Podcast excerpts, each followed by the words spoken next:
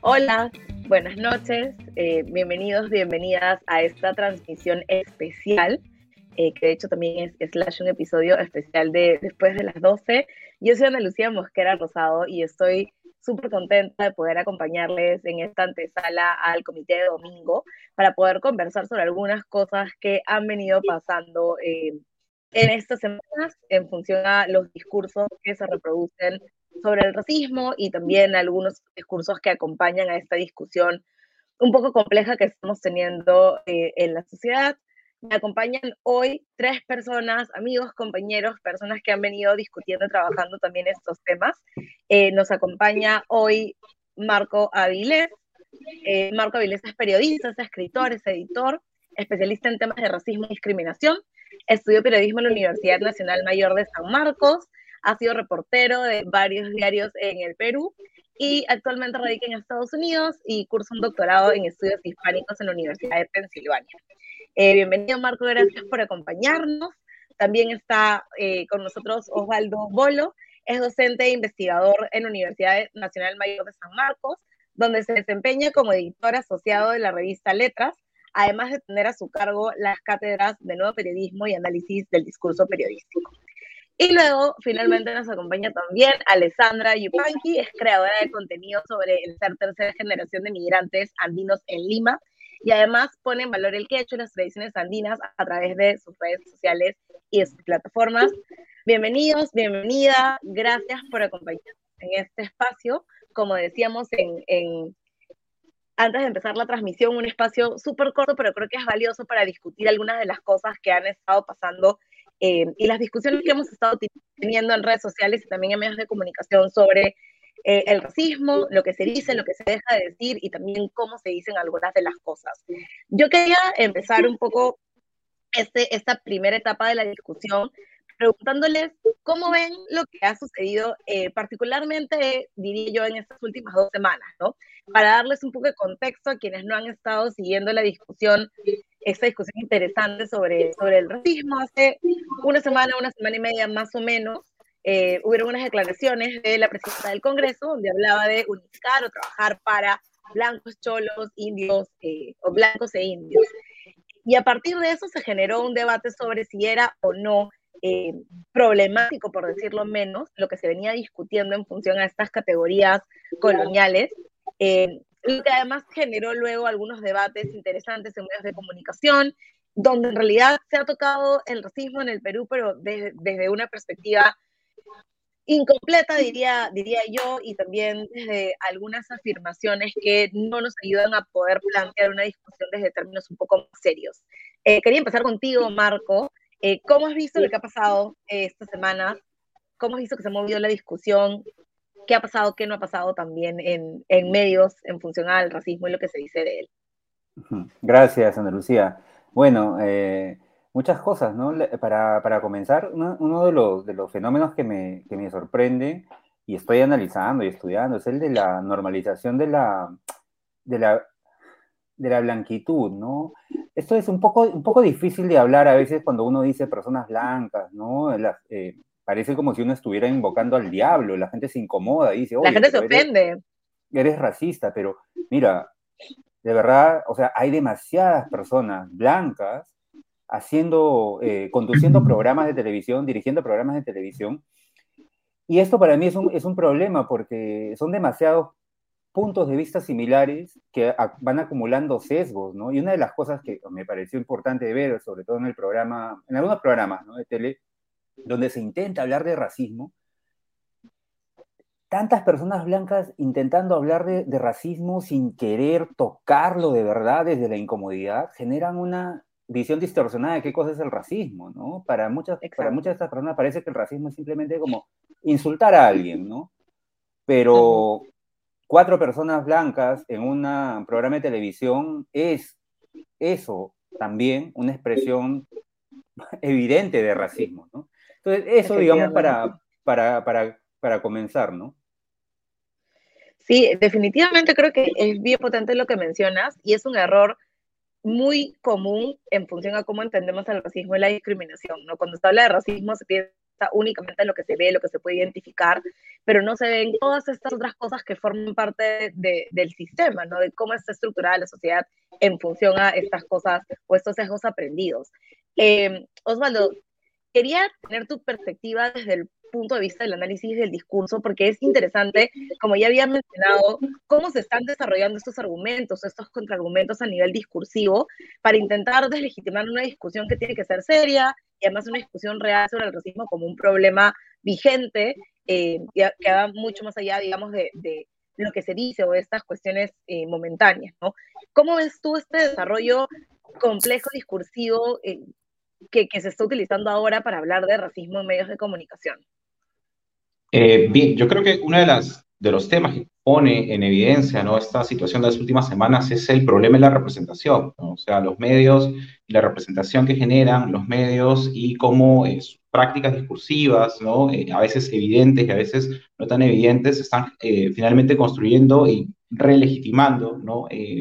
El racismo, ¿no? Eh, y eso también es otra pregunta incómoda, ¿no? Marco decía que era incómodo decir hay blancos, demasiados blancos en la televisión, pero también es bastante incómodo decirle a los medios, ustedes están finalmente eh, contribuyendo activa y masivamente, ¿no? A, eh, que esta brecha, ¿no? De, violencia discursiva, ¿no? Se siga expresando, se siga manteniendo, ¿no? Y, y, que tiene inevitablemente que ver con el problema de la representación, ¿no? a nivel no solo estética, sino eh, a través del uso de la palabra, de a quiénes se llama para declarar, a quiénes se decide entrevistar, a quién se le da voz para hablar ¿no? en, cada medio. Yo colocaría ese tema también como un punto importante a discutir. ¿no? Y, y, que es algo que no se discute normalmente, ¿no? Se normaliza esto, se dice, bueno, así es como ha sido todo el tiempo, o tenemos, como mencionaba Marco el otro día en, la discusión que tuvo con Tarsila Rivera y con Sofía Carrillo, eh, que tenemos, no sé, a personas eh, que hecho hablantes o que hablan una lengua indígena solamente en noticieros específicos o especializados, ¿no? Y no se ve una necesidad de incluir a estas, a estas eh, otras personas o a estas otras culturas dentro de, eh, de la representación en la televisión nacional o, en la señal abierta. Y eso es bien problemático también porque creo que, como mencionan, siempre hay esta, este temor de decir cosas que pueden enfurecer a ciertas personas o que hacen que las personas se enfurezcan o se sientan personalmente atacadas, ¿no? Lo que pasa mucho cuando hablamos de racismo es que en la primera respuesta que tenemos es yo no soy racista, yo no fui, yo no hice, yo no soy una mala persona, eh, en vez de hablar del problema como un problema estructural que nos afecta indirecta, directo indirectamente a las personas en general, ¿no? Entonces, creo que esto también tiene que ver con, como mencionaba Marco, pensar en el racismo como algo visible o como ataques o como cuestiones muy, eh, muy directas o, muy fáciles de identificar. Eh, Ale, nosotros estuvimos hablando cuando salió este programa, eh, que de hecho fue, fue bastante comentado y sobre el cual se ha desarrollado mucho contenido en estos días. ¿Cuáles son aquellas cosas que, identificaste que creo que conversamos también en, en, lo que se vio y lo que se dijo, sobre todo en relación también a las personas andinas, a las personas indígenas que, que de hecho también fueron parte de esta construcción discursiva de no hay racismo, no existe racismo porque se quiere integrar o las personas quieren integrarse. Tú como, como creadora de contenidos, como una persona además que ha venido discutiendo en plataformas digitales estos temas y la importancia de revalorar estas culturas, ¿cómo viste que se trató o que no se trató en realidad eh, este tema en, en las discusiones en medios de comunicación? Bueno, yo recuerdo un montón de puntos problemáticos, ejemplificaban de una forma bien, parecían nunca haber pasado por, por esa problemática por la que de pronto mi abuela sí ha pasado o quienes somos familiares de personas andinas, amazónicas y de otras etnias del Perú, hemos de pronto no experimentado en carne propia, pero llevamos pues los rezagos de, tener familiares que, nos han criado bajo esas premisas, ¿no? Entonces e, era evidente que, no tenían esas experiencias cercanas. Eh, eso me pareció problemático, pero también por otro lado agradezco que plataformas eh, como la Tele Nacional hoy no tengan el mismo alcance que tienen plataformas digitales. Gracias a Dios, el rating de estos programas no es tantísimo, tantísimo como el rating de, de, espacios de, personas, de creadores de contenido que, tienen plataformas propias que pueden hablar sobre, sobre ellos. Entonces, eh, se, queda, se va quedando un poquito más chica la cancha de alcance para, para estas personas que, que hablan de, experiencias que, que nunca han tenido cerca. Y eso es bien potente porque de hecho creo que hay que rescatar también el valor que tienen estas plataformas como espacios que permiten que se desarrollen y que se digan cosas distintas a las que normalmente escuchamos, ¿no? Y algo que pasó, algo súper interesante que pasó luego de, la emisión de estos programas y de la discusión sobre los nombres o, la manera en la que nos hemos referido a ciertas cosas, es que en el espacio digital se desarrollaron muchos análisis en función a qué se decía y por qué era problemático. Entonces, como tú decías, cada persona tenía una manera distinta de ver o de leer las situaciones, eh, pero al final había la posibilidad de poder generar esta discusión en otro espacio que probablemente no, no podríamos o no hubiéramos tenido hace algunos años. Entonces, eso ha sido potente también y de hecho eso es lo que nos ha traído hasta aquí, ¿no? Este tema, vamos a discutir esto en otro espacio, porque claramente en televisión abierta no, no se ha podido hacer, eh, pero vamos a discutirlo también desde, desde otras perspectivas ¿no? y realmente tener como enfoques eh, distintos o visiones distintas desde nuestros trabajos. Eh, quería también hablar de, de, algo que tiene que ver con lo discursivo y creo que le voy a pasar nuevamente la palabra a Osvaldo, en función a esta idea de utilizar el mestizaje como un discurso integrador. Y ahí con Marco ya hemos discutido un montón de eso varias veces, este, pero es algo que se utiliza muchísimo y que no solamente se ha repetido eh, en, estos, en estos días, sino que es algo que se repite un montón, sobre todo pensando ahora en, en, el mes patrio, en estas reflexiones que tenemos eh, en el Perú, ¿qué tan problemático resulta seguir repitiendo el mestizaje o seguir utilizando el mestizaje como un discurso eh, integrador cuando ya sabemos que en la práctica funciona más bien como, como lo opuesto, ¿no? como algo que pretende borrar estas identidades culturales particulares que existen de distintos pueblos, Osvaldo? Yo creo que la idea del mestizaje, ¿no? la trampa del mestizaje, ¿no? Es, es otra herramienta eficaz de esta hegemonía discursiva que tienen eh, los medios, ¿no? Y, el discurso que, que, establecen, que, que, instalan, ¿no? Eh, esta idea de, de, todo lo, de, todos somos iguales, ¿no? Es un ejercicio eh, habitual de universalización, ¿no? Universalizamos a un grupo o, o, o, a un conjunto de elementos, un conjunto de personas, ¿no? Eh, y, borramos esto que tú decías, ¿no? Las singularidades, las confesiones, eh, eh, los intentos por distinguir, ¿no? Que, que terminan siendo, pues, ese, incluidos, ¿no? En un supuesto universo calmo, tranquilo, ¿no? Sin conflictos, ¿no? celebratorio, ¿no? Y aquel que se oponga a esa celebración más bien viene después este, a arruinar este intento de nación que estamos construyendo, ¿no? Eh, de allí que eres un resentido, o sea, de allí a acusarte resentido de un paso, ¿no? Y de allí a atribuirte de otro paso más, ¿no? Entonces, eh, poco va, por esa línea, ¿no? Por, por, por, estas herramientas y formas, pues, de, de, de construir un todo compacto, ¿no? Que, que, que oculta, que enmascara eh, las diversidades, ¿no? Los reclamos, las expresiones, la cosa que no tiene lugar, que no alcanza representación. Sí, efectivamente, como mencionabas, lo que hace también es ocultar todos estos reclamos, ¿no? Eh, y, al final, ya, ya creo que habíamos hablado también con Marco sobre esto, este, esta trampa del mestizaje, porque en teoría todos somos mestizos, pero hay algunas personas más mestizas que otras, ¿no? Hay algunas personas que entran en este molde de lo mestizo y algunas personas que no podemos entrar necesariamente en el molde del mestizaje, ¿no? Que a las que nos han dicho tú eres tal o cual, este, pero igual todos somos mestizos o todos somos cholos, que es algo que también se ha repetido mucho. Eh, Marco, ¿qué hacemos con el mestizaje? ¿Cuándo vamos a cancelar el mestizaje? Bueno, el, mestizaje hay que estudiarlo, hay que estudiarlo y discutir sobre él porque es, una, es una ideología, ¿no? Yo, yo estoy, estoy haciendo mi, mi doctorado sobre mestizaje, entre otras cosas, y, bueno, y una de las cosas del mito del mestizaje es que se, se, volvió en un momento como parte del discurso nacional sobre la identidad del país, ¿no? Entonces, y no solamente en Perú, en México, ¿no? Esta idea de todos somos mestizos es muy, muy, ah, muy, muy fuerte. Eh, es una idea que desde las élites se va como, como eh, imponiendo, ¿no? De arriba hacia abajo, para crear una nación, ¿no? Eh, homogénea, gobernable, ¿no? Sin, sin, sin, disidencias, donde se hable un único idioma, etcétera, ¿no?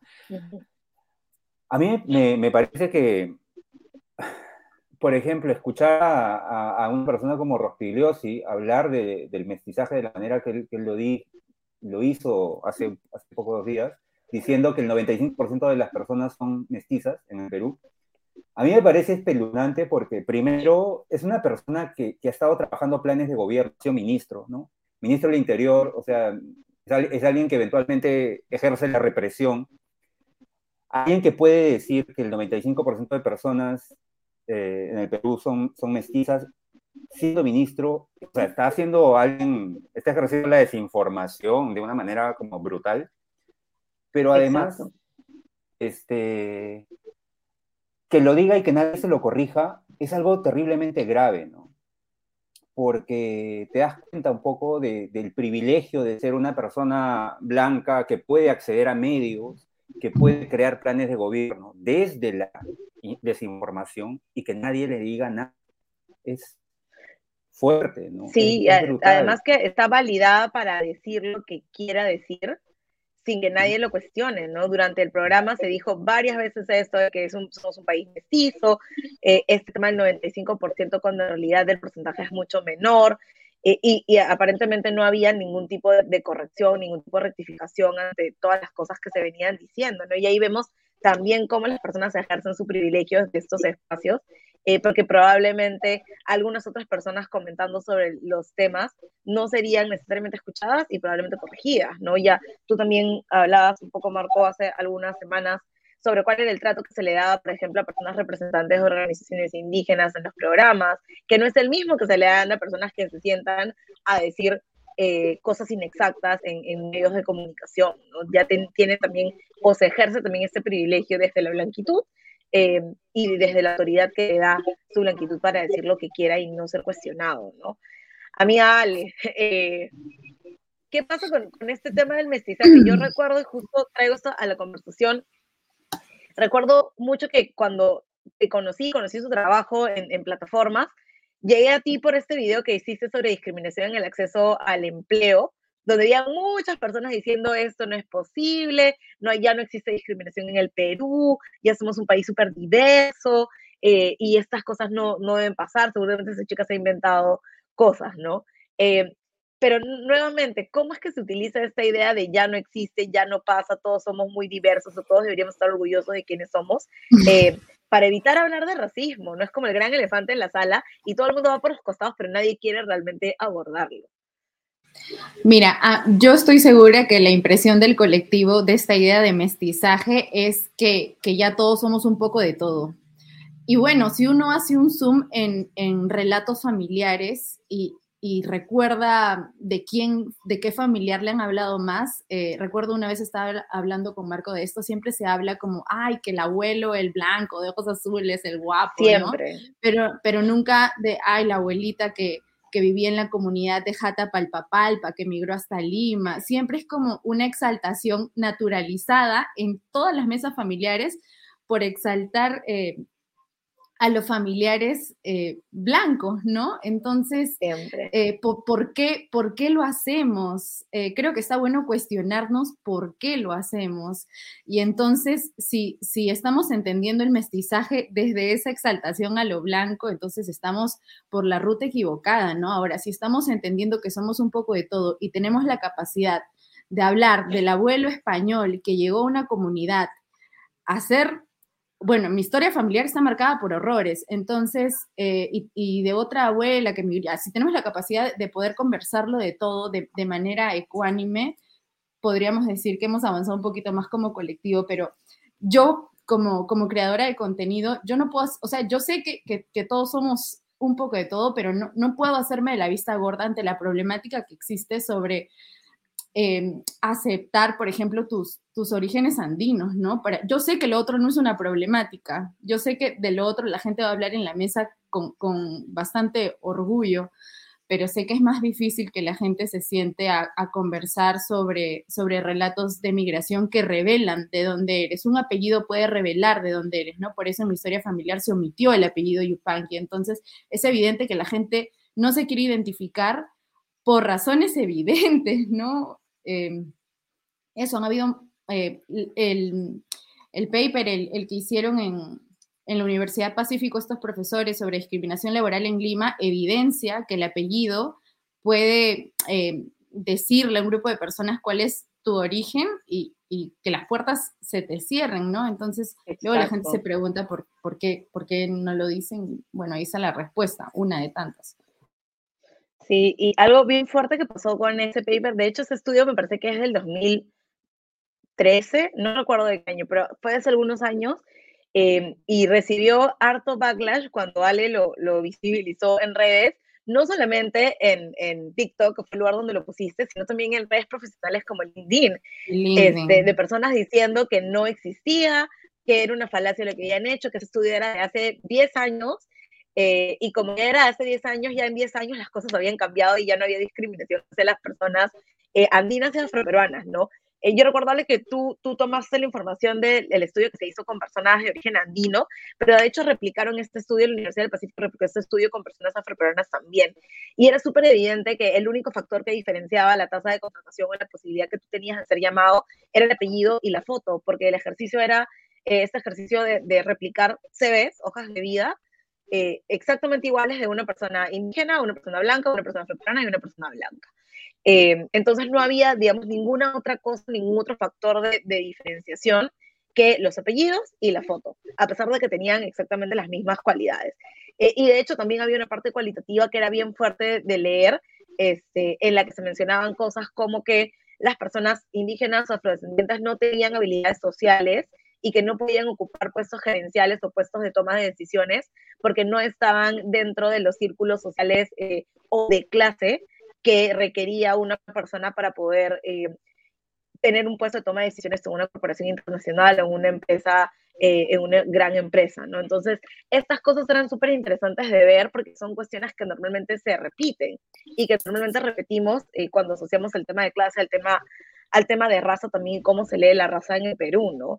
y fue, fue realmente muy interesante que trajeras esto de regreso a, a la conversación varios años después en un formato nuevo y que un montón de personas eh, discutieran eh, sobre el Ojalá, ojalá sean más estudios de estos. Recuerdo que, que, gracias a ese video recopilé un montón de testimonios de personas, de reclutadores, de, de personal diciendo que ellos habían experimentado eso mismo, ¿no? Personas a las que les habían dicho, oye, pero ¿de qué distrito vienes? Porque tú tienes el racismo ya mezclado con el clasismo de una forma bien espeluznante. Entonces, revelaban el distrito de origen eh, y decían, ah, no, ahí nomás, ¿no? Y, tú veías en la conversación que les respondían, ah, claro, es que el reclutador necesita que, que llegues puntual, ¿no? A, tu destino y como yo vives lejos, todo, todo, un, todo un entramado de ese orden.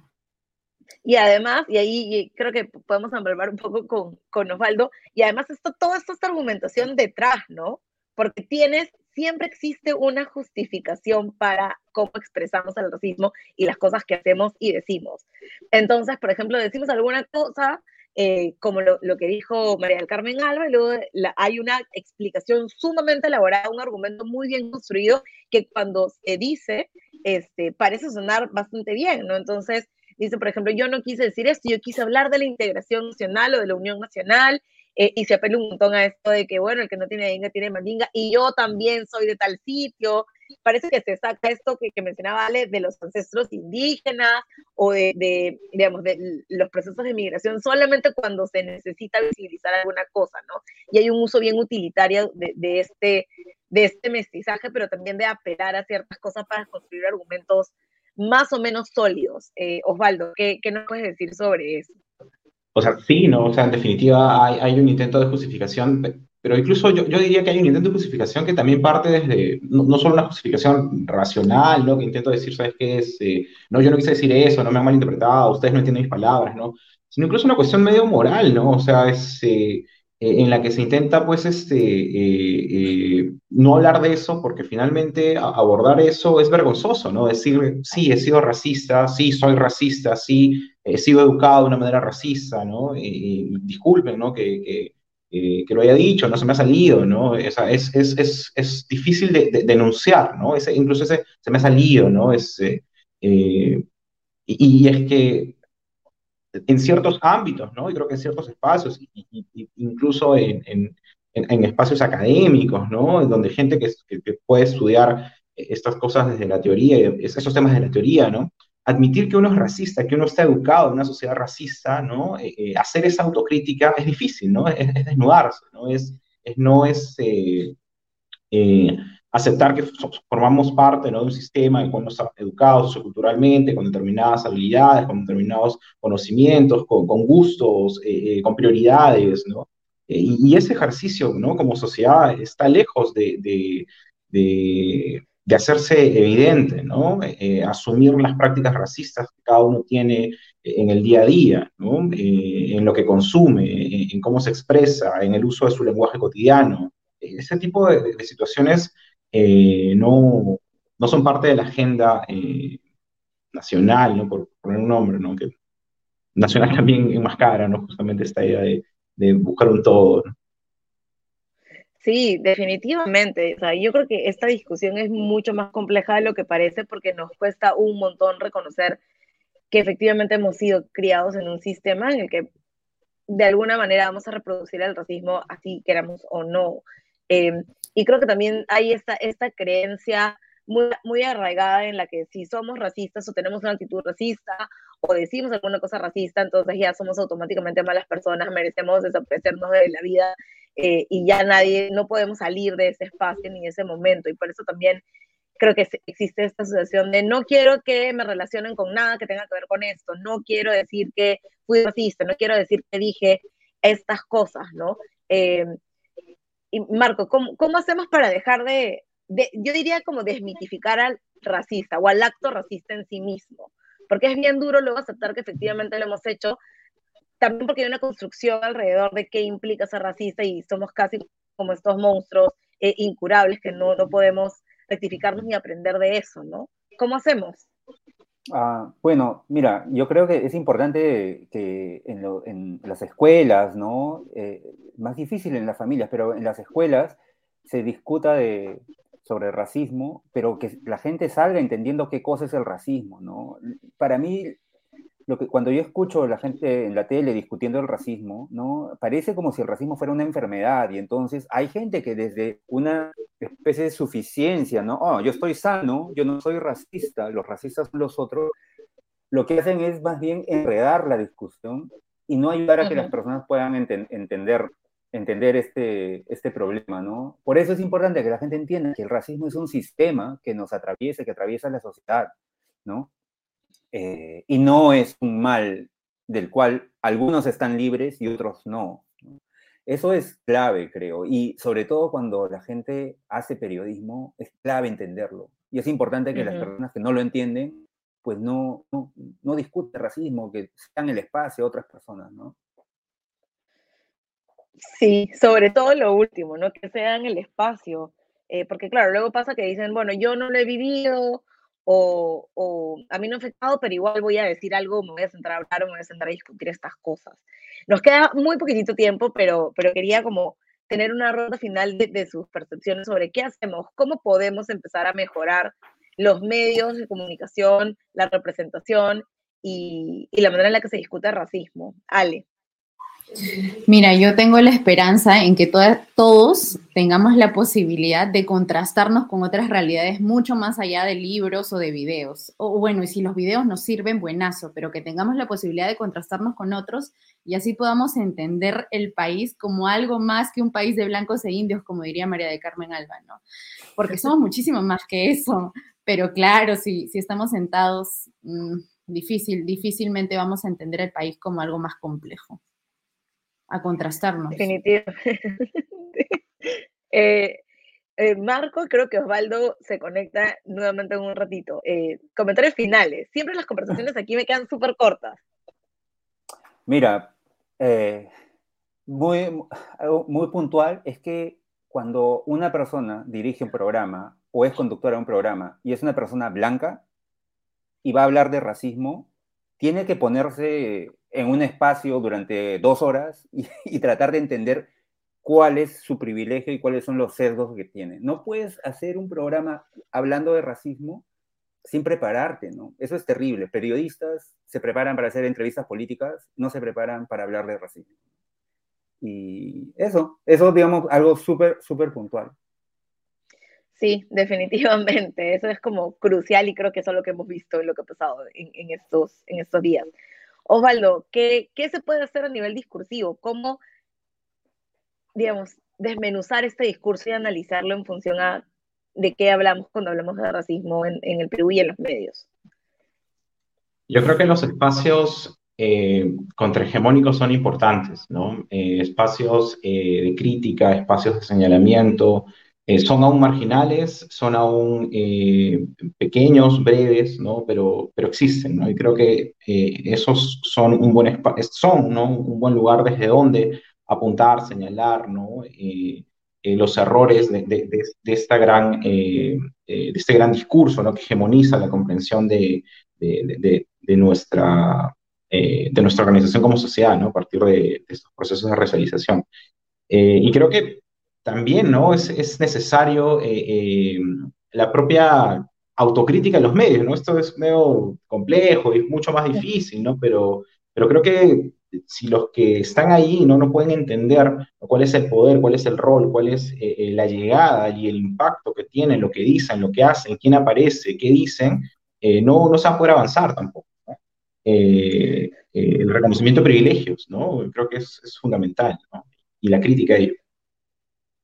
Sí, creo que tenemos, tenemos muchos retos todavía. Creo que lo que ha pasado en estos días ha evidenciado muchísimo qué nos falta, cuánto nos falta y sobre todo la necesidad que tenemos de reflexionar de manera mucho más crítica sobre, sobre el racismo como algo, como mencionaba Marco, que nos atraviesa, ¿no? que nos atraviesa como sociedad y que en, un problema en el que estamos metidos en realidad y que tenemos que resolver como sociedad también. Eh, bueno, yo siempre me quedo súper corta tengo estas discusiones eh, y cuando escucho opiniones tan valiosas. Les agradezco muchísimo a los tres, a Marco, a Osvaldo y, a Ale por acompañarnos hoy.